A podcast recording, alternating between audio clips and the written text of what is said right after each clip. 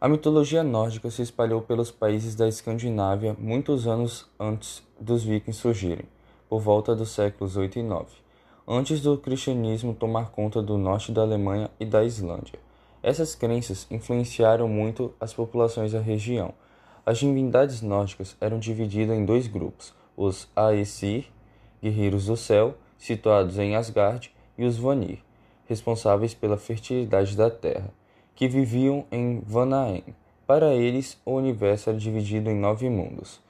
Deuses da mitologia nórdica: Odin, pai dos deuses, Tyr era o deus da guerra, Thor, o deus do trovão, Freya, a deusa do amor, Freyr, o deus da fertilidade, Hel, a deusa da morte. O apocalipse da mitologia nórdica era conhecido como Ragnarok.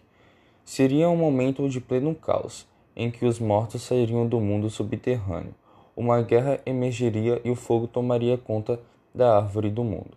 Ao fim, o mundo renasceria sem sofrimento e maldade, e alguns deuses sobreviveriam ou ressurgiriam em corpos diferentes, enquanto outros morreriam.